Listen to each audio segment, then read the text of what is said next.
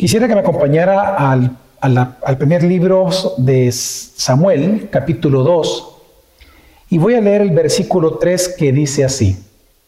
No se jacten más con tanto orgullo, no profieran palabras soberbias, porque el Señor es Dios que todo lo sabe y por Él son pesadas las acciones. Lo difícil que estamos viviendo nosotros en todo el mundo es que nadie sabe lo que va a suceder en el futuro. Nadie sabe cómo va a terminar siendo o conformarse esta nueva realidad que estamos enfrentando. Por un lado, estamos viendo que los poderosos, como suele pasar en todas las épocas de la historia, están tratando de aprovechar estas coyunturas para sus propios beneficios y ellos están planificando en, la marcha porque obviamente nadie se esperaba que estuviéramos viviendo lo que estamos experimentando. Pero aunque ellos están planificando de esa manera, aún ellos mismos no tienen ninguna certeza ni seguridad de que vaya a suceder incluso lo que ellos mismos están planificando. Por otro lado se encuentran los no poderosos, aquellos que están poniendo su esperanza o su seguridad en que eh, algunas migajas de las mesas de los poderosos puedan caer y ellos alimentarse de estas. Obviamente también ellos no tienen ninguna certeza ni seguridad de que esto vaya a ser así. Pero lamentablemente en nuestro país no solamente estamos viviendo eso, sino que también estamos viviendo en una cultura en donde cada vez más es notable que es una cultura de odio una cultura de venganza, una cultura de ofensa, una cultura de avergonzar al otro, una cultura de bandos. Políticamente se dice de polarización. Pero lo que vemos nosotros en nuestras sociedades y en nuestra cultura salvadoreña es que hay una cultura de odio, de venganza, una cultura de amargura, una cultura de que si opinas diferente a mí, el que está en problemas y el que está equivocado eres completamente tú. Y yo tengo el derecho entonces de ofenderte. Una cultura donde no hay perdón, sino persecución.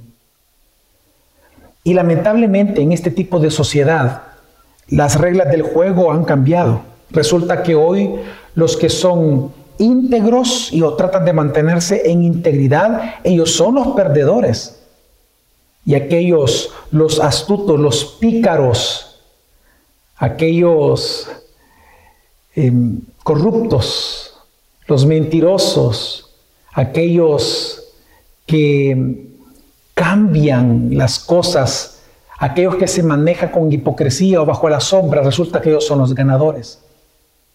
Pero esto genera una pregunta.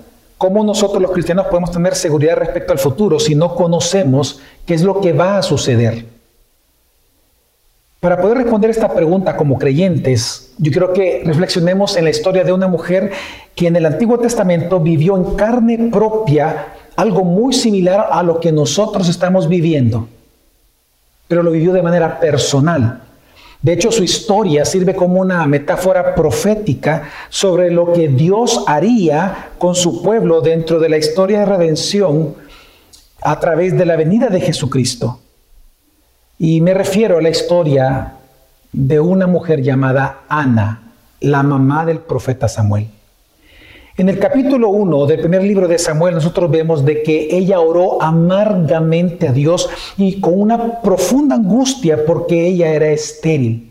Pero en su oración también ella levanta clamor delante de Dios porque Penina, la otra esposa del Cana, realmente la ofendía y se burlaba, es decir, la violentaba todo el tiempo y no tenía ya quien la defendiera.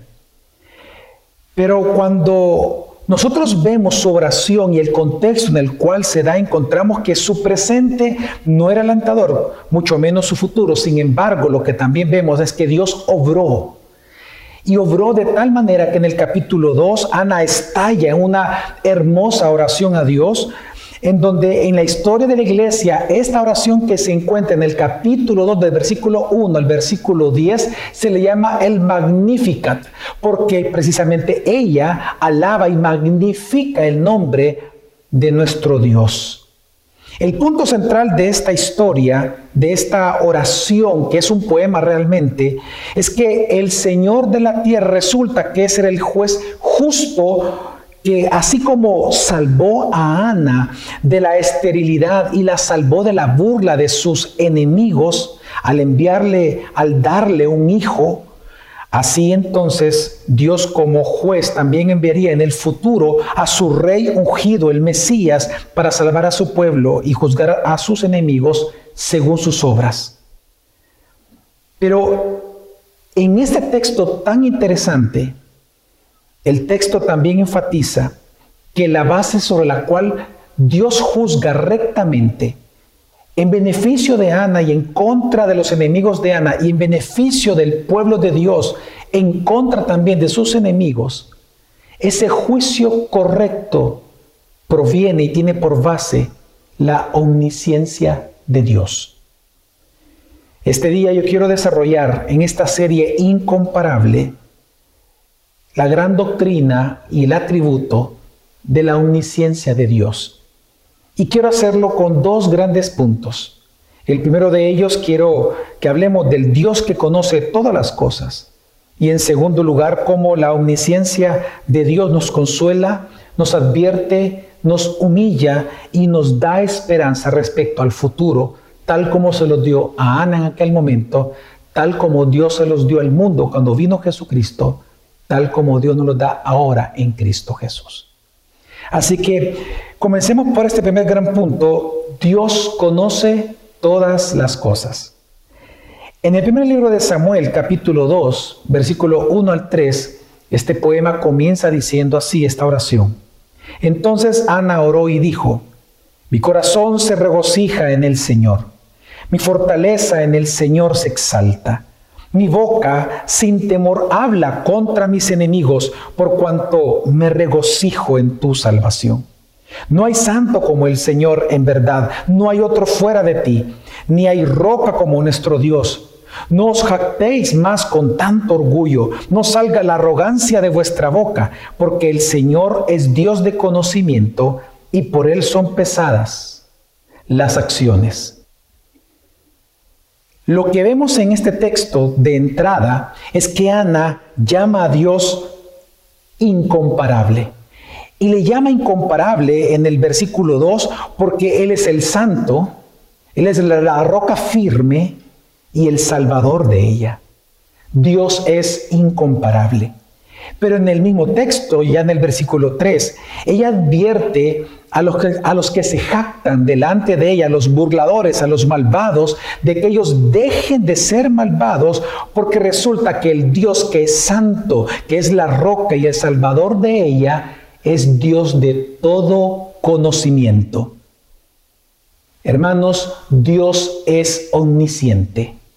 La omnisciencia de Dios trata del conocimiento infinito de Dios acerca de Él mismo, de la realidad y de todo cuanto existe. Dios lo sabe todo. Cuando decimos que Dios lo sabe todo, significa que Dios sabe todo lo posible, pero también todo lo real. Dios sabe todo lo pasado, lo presente y lo porvenir. Dios sabe el pensamiento, la voluntad, los motivos del ser humano. Dios conoce cada detalle del cielo, cada detalle de la tierra y cada detalle del infierno. Hermanos, Dios todo lo conoce porque Él es Dios de todo conocimiento. Dios es omnisciente. La palabra omni significa en latín todo y ciencia, y ciencia significa precisamente la ciencia, es decir, el conocimiento de Dios. Así que aquí lo que estamos viendo es que esta frase Dios de todo conocimiento es la única vez que aparece en toda la escritura, pero lo interesante, hermanos, es que aquí aparece en plural. En el idioma original la palabra aparece en plural, es decir, que se le llama, lo que Ana cantó fue de que Dios es Dios de todo conocimientos de todo tipo de conocimientos. Y esto entonces genera una gran pregunta para nosotros. ¿Qué es lo que conoce Dios? Porque dice conocimientos en plural. Entonces, ¿qué es lo que conoce Dios? Y la otra pregunta es, ¿hasta dónde llega el conocimiento de Dios? Es decir, ¿cuál es el alcance de este conocer de Dios, el alcance de su comprensión? Pues en este momento quiero responder estas preguntas rápidamente. En primer lugar, lo que nos enseña la Escritura de que este Dios omnisciente lo es porque Dios en primer lugar se conoce a sí mismo. Dice 1 Corintios capítulo 2, por ejemplo, versículo 11, nadie conoce los pensamientos de Dios sino el Espíritu de Dios. Dice que nadie puede conocer, obviamente nosotros no podemos conocer los pensamientos de Dios. El único que puede conocer sus pensamientos es Dios mismo. Lo que está enseñando la escritura es que Dios se conoce a sí mismo. Y esto es necesario porque Él es el ser divino. Porque si Dios no se conociera a sí mismo, hermano, significaría que Él sería imperfecto. Porque Él estaría bajo total ignorancia. Porque Él ignoraría el objeto más excelente que existe, que es Él mismo. Por lo tanto, si Dios no se conociera a sí mismo, Él sería imperfecto. Y al ser imperfecto, él no sería Dios. Si Dios no se conociera a sí mismo también, Él no podría crear nada porque no podría comprender ni conocer cuán poderoso es Él. Recordemos, y en la misma escritura lo encontramos, y en este poema también lo vemos, que no saber es no poder. Si Dios no se conociera a sí mismo, no pudiera conocer cuán poderoso es Él. Pero también Él no podría gobernar absolutamente nada, ni castigar, ni premiar a nadie, porque sin conocer su naturaleza, Él no podría exigir la adoración que Él requiere como Dios y que es adecuada delante de Él. Así que hermanos, cuando nosotros decimos en la Escritura, cuando leemos en la Escritura de que Dios es omnisciente, que Dios es Dios de todo conocimiento, lo decimos porque en primer lugar Dios se conoce a sí mismo. En segundo lugar, Dios conoce todas las posibilidades y todo lo real. Déjeme explicarle esto por un momento. Nosotros observamos en las mismas escrituras de que Dios conoce todo lo que Él pudiera crear, pero que no quiso crearlo. Por ejemplo, Jesucristo dijo, que si él quería, él pudiera pedirle al Padre, orar al Padre, que le enviara una legión de ángeles a liberarlo. Pero no lo hizo porque no quería. Es decir, cuando nosotros comprendemos la omnisciencia de Dios, damos cuenta que en Dios hay posibilidades infinitas de lo que Dios pudiera hacer si Él quisiera hacerlo. Pero no todo lo que Dios puede hacer, Él lo quiere hacer. Así que Dios conoce todas las posibilidades que son infinitas de lo que Él puede hacer. Pero a la vez Dios conoce no solamente las posibilidades, sino que también Él conoce todo lo que Él quiso y por lo tanto ha sucedido o todavía no ha sucedido, Él lo conoce perfectamente. Por eso es que nosotros decimos y leemos en la Escritura de que su conocimiento es infinito porque el ser de Dios es infinito. Así que cuando decimos de que Dios es omnisciente, decimos que lo decimos porque Él es, porque Él se conoce a sí mismo y porque Dios conoce todas las posibilidades, pero también todo lo que es, todo lo real. Pero en tercer lugar, también cuando hablamos de la omnisciencia de Dios, Estamos hablando de que Dios conoce el pasado, el presente y el futuro de todas las cosas. Dios conoce el pasado, y eso tenemos obviamente muchos testimonios en la Escritura. De hecho, no se pudiera haber escrito Génesis si Dios no hubiera inspirado a Moisés en, en lo que Dios mismo fue testigo de lo que él mismo creó. Porque ¿quién estaba aparte de Dios cuando él creó todas las cosas? Solamente Dios.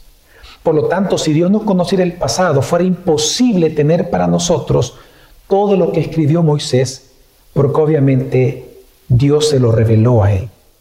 En Malaquías capítulo 3, versículo 16, se habla de un libro de memorias, en donde lo que se está enseñando es que Dios no olvida nada. Incluso en aquellas frases donde dice de que Dios olvida, como por ejemplo cuando dice que Dios olvida nuestros pecados en el Nuevo Testamento no significa de que Dios ignora o que Dios tiene una laguna mental. Lo que está diciendo es que Dios ya no castiga el pecado, no lo va a castigar cuando vengan eh, los juicios y entremos a la eternidad después de que Jesús venga por segunda vez y nos vayamos con Él, sino que también lo que está enseñando aquí la Escritura es que Dios, por lo tanto, no es que no olvida, sino que Él olvida judicialmente, legalmente, Él perdona los pecados. Pero Dios no, olvida. Pero también Dios conoce el presente. Hebreos 4.13 lo deja claro cuando dice de que todas las cosas están desnudas delante de sus ojos. Pero también Dios conoce el futuro. Antes de la creación, todo era futuro. Solo Él existía. Pongámonos a pensar en eso. ¿Qué es lo que había antes de la creación? Dios. Es decir, que hubo un momento en nuestra historia de la creación que cuando no éramos nada, cuando no existíamos, todo era futuro para Dios. Porque solo Él existía. Por eso es que esta perfección de Dios de conocer el futuro es la prueba, una de las pruebas más importantes que encontramos en el Antiguo Testamento, en donde Dios pide ser probado acerca del futuro, por el conocimiento futuro, y que prueben a los dioses falsos a ver si ellos les pueden profetizar lo futuro.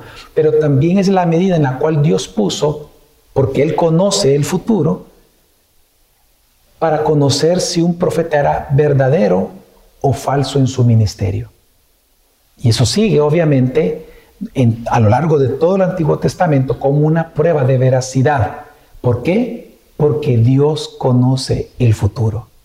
Así que también Dios conoce entonces el pasado, el presente y el futuro, pero también nosotros decimos de que Dios es omnisciente porque Dios conoce todo del ser humano.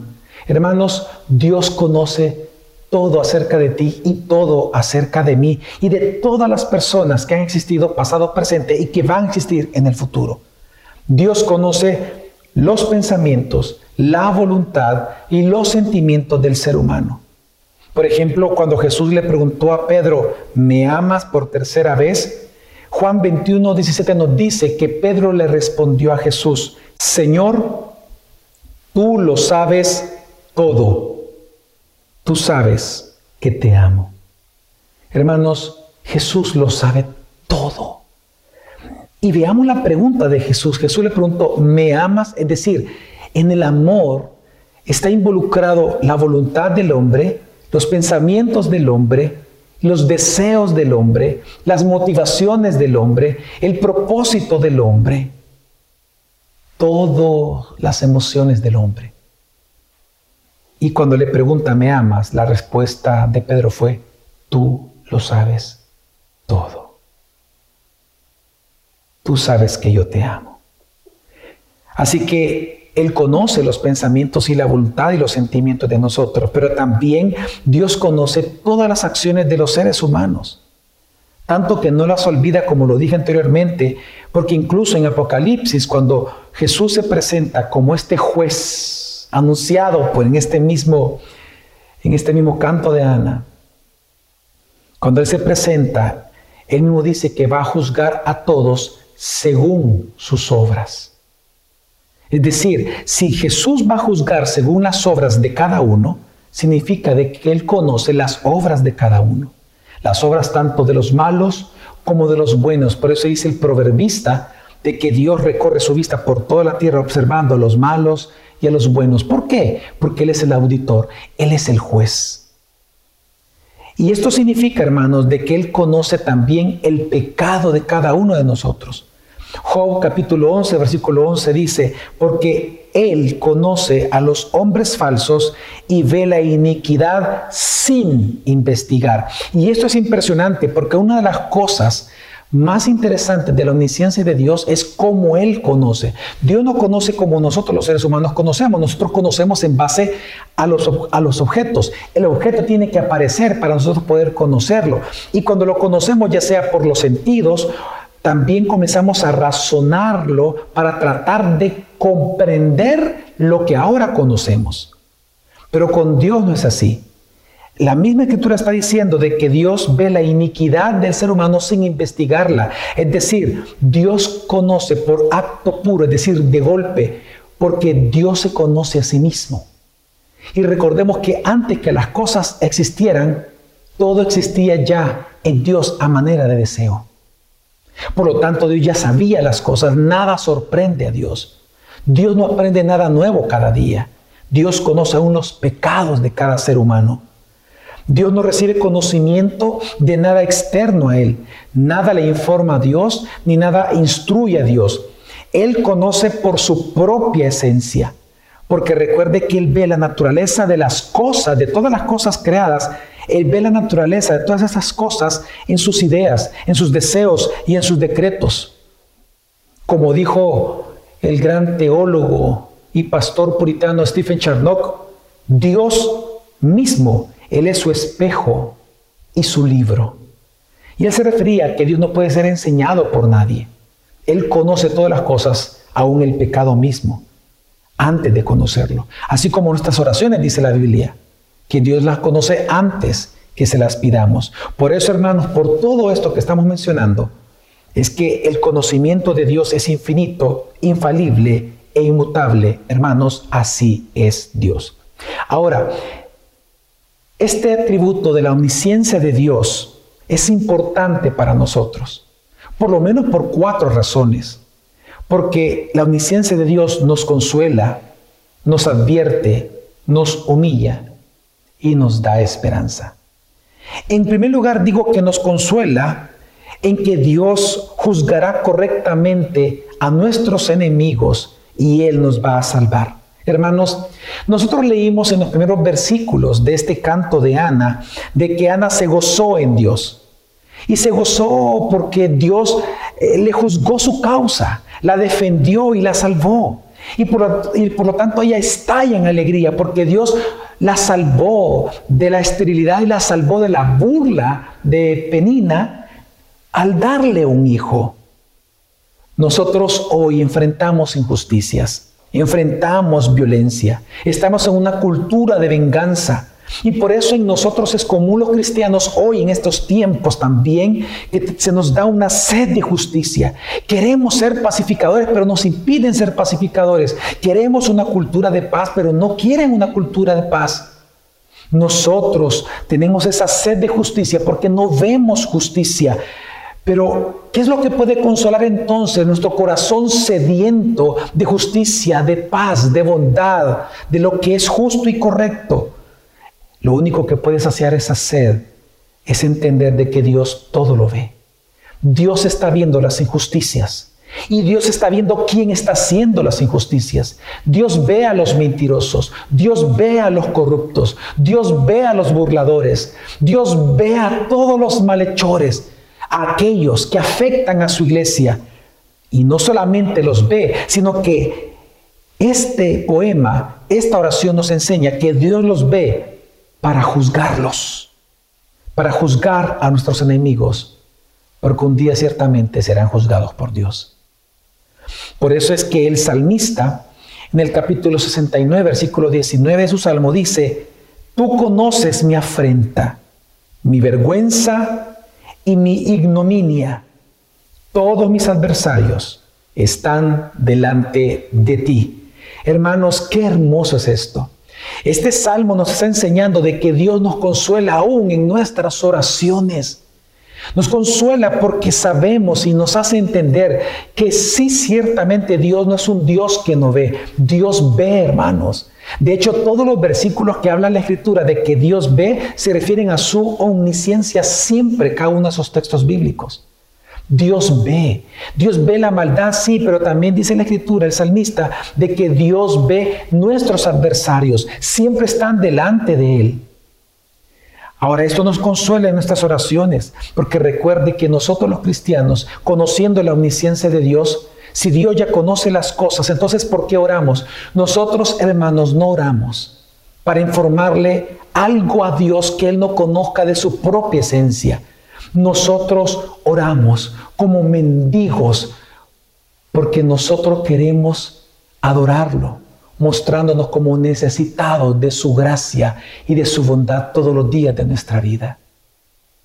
No oramos a un Dios que todo lo ignora, sino que a un Dios que porque todo lo conoce, venimos sedientos de su gracia, de su bondad,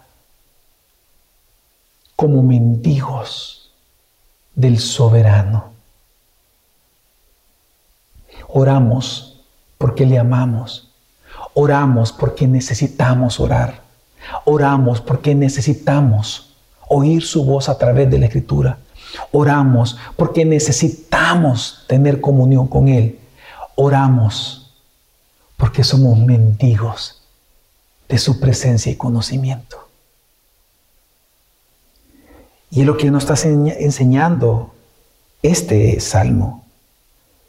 Incluso en Apocalipsis, en el capítulo 2, versículo 18, de manera espectacular, Dios nos dice a nosotros, Jesucristo mismo dice, y escribe al ángel de la iglesia en Tiatira, el Hijo de Dios que tiene ojos como llama de fuego. Y este versículo es importante entender esta frase. Nosotros los seres humanos, para poder ver cómo funciona el ojo, necesitamos que entre luz. Para nosotros, o que la luz se refleje en los objetos, para que nosotros los veamos. Pero con Dios no dice que sus ojos son la luz y son la luz como fuego. Es decir, lo que está diciendo en la escritura es que Dios conoce todas las cosas. Aquí está diciendo que Él es omnisciente. Por eso dice, el Hijo de Dios que tiene ojos como llama de fuego. Y el contexto es importante porque recordemos que la iglesia de Teatira es donde Dios les dice que ellos mantienen a una mujer, a Jezabel en medio de la iglesia. Y recordemos que Jezabel fue la que mandó a, matar a Nabot, cuyo nombre significa profecía. Es, es una mujer que lleva la fornicación a la iglesia en el sentido también de que lleva a la iglesia hacia fuegos extraños, hacia doctrinas divergentes del Evangelio, pero la iglesia lo soporta. Entonces él dice, ¿ustedes creen que yo no, yo no veo eso? Yo soy el que tiene los ojos como de fuego. Porque lo que está diciendo es que Él es omnisciente y que nada está oculto a sus ojos. Así que hermanos, este atributo de Dios en primer lugar nos consuela en que algún día nuestros enemigos serán juzgados por el, por el Dios que todo lo conoce, porque Él está registrando, Él no va a olvidar todo lo que los injustos están haciendo en contra de usted y de mí, la iglesia de Jesucristo. Y eso trae consuelo para nosotros. Pero en segundo lugar, también la omnisciencia de Dios nos advierte a no ignorar este atributo de Dios. Gran pecado es ignorar la omnisciencia de Dios, hermanos. Si nosotros vemos en la historia de la humanidad, Adán, después de que él pecó, él negó la omnipresencia de Dios y la omnisciencia de Dios cuando él se escondió. Según él, ni Dios lo iba a ver, no, ni tampoco lo iba a encontrar según él, el árbol o, las, o donde él se escondió podía protegerlo de la vista de un Dios que todo lo ve. Y digo esto porque ese mismo patrón pasó a toda la humanidad. Y no solamente un patrón, es un pecado. Nosotros los seres humanos también pecamos cuando menospreciamos o ignoramos la omnisciencia de Dios. Y para esto hay muchas formas en las cuales nosotros algunas veces caemos en ignorar o en menospreciar la omnisciencia de Dios. Por ejemplo, en primer lugar, yo observo que nosotros, los seres humanos, ignoran la omnipresencia, la omnisciencia de Dios cuando, por ejemplo, buscan medios para conocer el futuro. Hoy en día, bueno, y, y, siempre en la historia de la humanidad, ha habido ese deseo de conocer las cosas futuras fuera de Dios fuera de la misma escritura. Y entonces buscan o espiritistas o horóscopos, astrólogos, etcétera, que les digan lo que en el futuro va a suceder. Eso es menospreciar Eso es pecar en contra de la omnisciencia de Dios porque se le está ignorando. También en la iglesia de Roma, esta gran religión que hay en el mundo, vemos de que ellos ignoran voluntariamente la omnisciencia de Dios cuando le oran a sus santos o a sus vírgenes. Lamentablemente, cuando tú oras, es porque el objeto de tu oración de por sí tú ya estás adjudicándole omnisciencia. Cuando alguien le ora a un santo o le ora a una virgen, lo que le está asignando a estos seres ya muertos es omnisciencia, un atributo que es incomunicable al ser humano. Solo Dios lo tiene porque es una prerrogativa divina, un requisito para ser Dios. Pero también en tercer lugar encuentro que una forma en que pudiéramos pecar los seres humanos en contra de la omnisciencia de Dios es cuando ambicionamos conocimientos de cualquier cosa fuera de Dios. Muchas veces, así como hay vicios de varias cosas, muchos ambicionan conocimiento, idolatran el conocimiento, pero fuera de Dios. Otra forma también en donde las personas ignoran este atributo de Dios es cuando nosotros juzgamos los motivos y los corazones de las personas cuando nosotros no tenemos la capacidad de ver ni sus corazones, ni sus sentimientos, ni su voluntad. ¿Cuánto daño hace esto a la iglesia, hermanos? ¿Cuánto daño? ¿Qué daño causa el juzgar apresuradamente una situación? Porque no solamente nosotros juzgamos los hechos, sino que juzgamos las intenciones y motivaciones de quienes cometieron semejante acto para nosotros pecaminoso. Y cuando nosotros cometemos ese pecado, es pecado porque usurpamos esta prerrogativa de Dios de ser juez. ¿Por qué Dios es el juez justo? Porque Él conoce las cosas. Por eso Dios juzga rectamente porque Él conoce las intenciones del corazón, Él sí ve las motivaciones, Él sí ve las emociones, Él sí observa los pensamientos y lo vemos con Jesucristo. Por eso él, su juicio era correcto cuando Él le decía a los fariseos que eran hipócritas, porque Él sabía lo que estaban pensando en ese momento, porque Él es Dios omnisciente. Nosotros no. Cuando tú vienes y por un pleito con tu esposo, con tu esposa, con tus hijos, contra tus padres, hijos, jóvenes que están acá, cuando tú juzgas a tus padres que él no me entiende, es que él no me conoce, es que él ya, cuando tú, cuando una persona juzga así a otra, está pecando contra Dios, porque el único que es juez de los seres humanos es Dios, porque Él es omnisciente, nosotros no. Así que hermanos, no nos volvamos juez de los demás. Pero también otra forma en la cual nosotros pecamos en contra de la omnisciencia de Dios, hermanos, es cuando no oramos o cuando no confesamos nuestros pecados. Porque cuando nosotros no oramos o no confesamos el pecado diario delante del Señor, lo que estamos diciendo es que Dios no conoce nuestro pecado, por lo tanto podemos ocultarlo de Él. La misma escritura nos enseña que cuando el ser humano piensa de que, en un salmo lo habla, que cuando el ser humano piensa de que Dios retarda su castigo o que Dios no va a castigar, por lo tanto él se siente libre de pecar.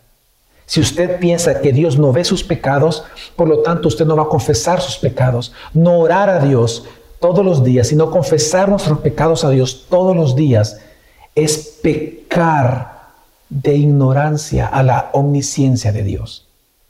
Porque recordemos de que Dios todo lo ve, incluyendo nuestros pecados. Pero también este atributo de la omnisciencia de Dios nos humilla en nuestro orgullo y conocimiento. Si nosotros seguimos leyendo este poema, esta oración de Ana, del versículo 4 al 8, ella dice, quebrados son los arcos de los fuertes pero los débiles se ciñen de poder. Los que estaban saciados se alquilan por pan y dejan de tener hambre los que estaban hambrientos. Aún la estéril da a luz siete, mas la que tiene muchos hijos languidece. El Señor da muerte y da vida, hace bajar al Seol y hace subir. El Señor empobrece y enriquece, humilla y también exalta, levanta del polvo al pobre, del muladar levanta al necesitado para hacerlo sentar con los príncipes y heredar un sitio de honor, pues las columnas de la tierra son del Señor y sobre ellas ha colocado el mundo. Hermanos, cuando Ana consideró que Dios es Dios de todo conocimiento, la perspectiva que ella tenía del mundo entero cambió. Ella aprendió, según lo que estamos leyendo, que ni la tristeza es inmutable, ni la felicidad es inmutable.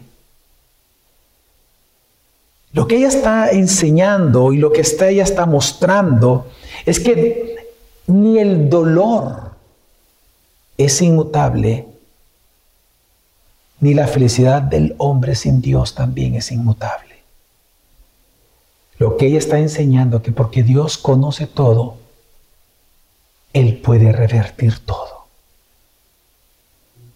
Hermanos, la riqueza y la pobreza, la fama y la humillación, la vida y la muerte, la fuerza y la debilidad, la confusión y el conocimiento, la enfermedad y la salud. Todo está en las manos de Dios. Él lo determina todo. Él conoce a quién le dará y Él conoce a quién le quitará. Y esto es importante para nosotros, porque Ana está celebrando que así como su vida cambió, también la vida del pueblo de Dios va a cambiar. Por eso es que está dentro de, este, de esta oración. Ella está diciendo, y por eso es que ella habla ya en plural, porque ella está ocupando un lenguaje nacionalista, un lenguaje como que si ella fuera Israel. Por eso decimos que es una metáfora profética la que encontramos aquí. Porque Dios ocupa la experiencia de Ana dentro de la historia redentiva como un señalamiento de lo que Dios haría en el futuro con Israel a través de su ungido. Y encontramos entonces aquí de que ella está diciendo que no hay nada que ocurra en un país, en una nación, que no sea de la voluntad de Dios. La pobreza, la riqueza, la salud y la enfermedad hoy en tiempos de COVID no está en las manos del Ministerio de Salud no está en las manos del gobierno, no está en las fuerzas vivas, no está en las fuerzas sociales, no está tampoco la riqueza y la pobreza en manos de, de las fuerzas económicas o de la bolsa de valores o del libre mercado o de los expertos o los profesionales o los asesores. Todo está bajo el control de Dios. Todo está bajo el control de Dios. Hermanos, no estoy diciendo que con esto que no hay que sujetarnos a las autoridades que Dios ha delegado en cada esfera que Él mismo ha creado. Así como hay autoridades en esfera política, también hay autoridades en esfera económica, también hay autoridades en la esfera de salud, también hay autoridades en la esfera de la familia y autoridades espirituales para toda una nación en la esfera religiosa. Pero lo que estoy diciendo es que el futuro, el futuro, no está en las manos de nadie, solamente en las de Dios. Y esto a nosotros entonces nos debería de humillar en nuestro orgullo y conocimiento porque nosotros, nosotros mismos pensamos de que tenemos el poder, la experiencia, la asesoría, el conocimiento para manejar nuestra vida, para controlar nuestro pecado, para dirigir nuestro futuro, para ser el capitán de nuestra vida. Cuando él mismo dice aquí, el Señor da muerte y da vida, Él es el que hace bajar como también el que va a hacer resucitar. Confiemos en Él. Y por último, esta, este atributo de Dios, la omnisciencia de Dios, nos da esperanza en Jesucristo. Este hermoso poema, esta hermosa oración, este Magnificat, ella lo termina diciendo de la siguiente manera, versículos 9 y 10. Él guarda los pies de sus santos, mas los malvados son acallados en tinieblas. Pues no por la fuerza ha de prevalecer el hombre. Los que contienden con el Señor serán quebrantados. Él tronará desde los cielos contra ellos. El Señor juzgará los confines de la tierra y a su rey dará fortaleza y ensalzará el poder de su ungido. En este, en este texto nos vemos varios elementos importantes. Por un lado estamos viendo que hay un lado ganador al final de esta gran historia de redención. Y precisamente el lado ganador no son los que por fuerza quisieron hacer prevalecer su vida, no, sino que los ganadores de la gran historia de salvación en la Escritura son los santos. Y los grandes perdedores de esta gran historia son los malvados, como dice el versículo 10, porque serán quebrantados y Dios tronará sobre ellos, contra ellos desde los cielos. Pero en el clímax de esta historia de salvación dice que Dios va a juzgar toda la tierra. Va a haber un día en que Dios va a juzgar toda la tierra.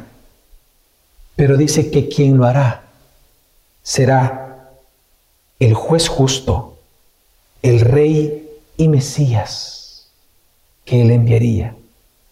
La gran pregunta es, ¿quién es este rey y Mesías que Dios enviaría? Pues en el Magnificat de Ana, que es la base del Magnificat de María, la Madre de Jesús, se nos dice que este rey Mesías y juez eterno es Jesucristo.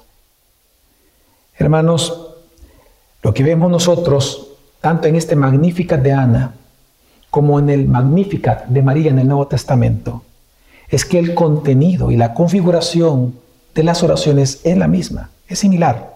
No es la misma, es similar, muy similar. Por un lado vemos en la historia de Ana que Dios interviene a ella dándole un hijo para salvarla y vemos que en María también le da un hijo que vendría a salvar a, los escogidos.